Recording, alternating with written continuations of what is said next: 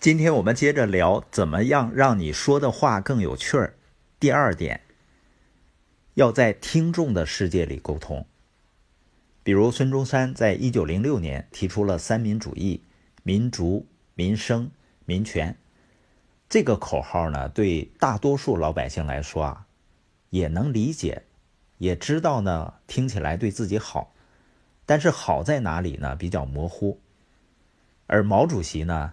他只用一句话，打土豪分田地，就成了亿万农民的网红了。农民看到了自己的利益，他就跟着红军走了。这个例子告诉我们：我们想要传达信息，就要在对方的世界里进行沟通。跟人连接呢，就需要这种技巧。而大多数时候，说话的人不愿意或者不能离开自己的世界。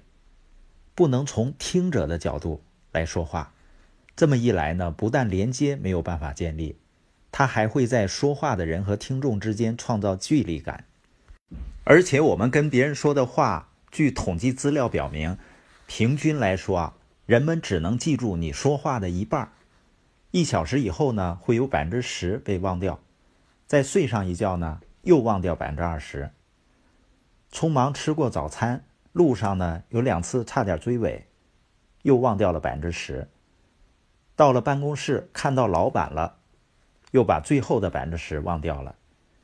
所以，我们一直以为潜在的顾客或者伙伴在想着我们的计划，而他们呢，其实是在逐渐的忘记。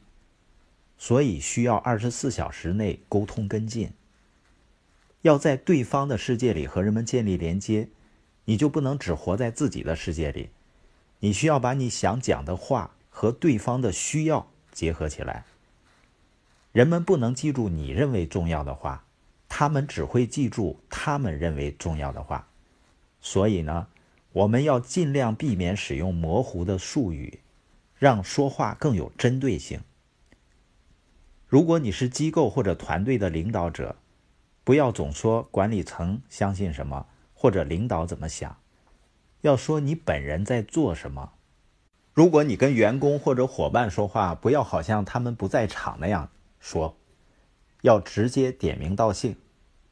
当我们能够说对方产生共鸣的话，能够针对他的需求说话，就能够建立连接了。别人呢也会觉得你是一个很有趣儿的人。本节播音的重点呢，就是在沟通的时候，要在人们的世界里去沟通。你应该听过很多专业人士啊跟你说他们专业里的事情，是不很多情况下你会觉得很无聊呢？就是因为他不愿意在你的世界里去沟通，而是呢在他的世界里去交流，这样聊下来的结果啊，你会觉得距离会越来越大。另外呢，在这里有一个小的声明，因为最近我听播音的片头啊，总是有喜马拉雅。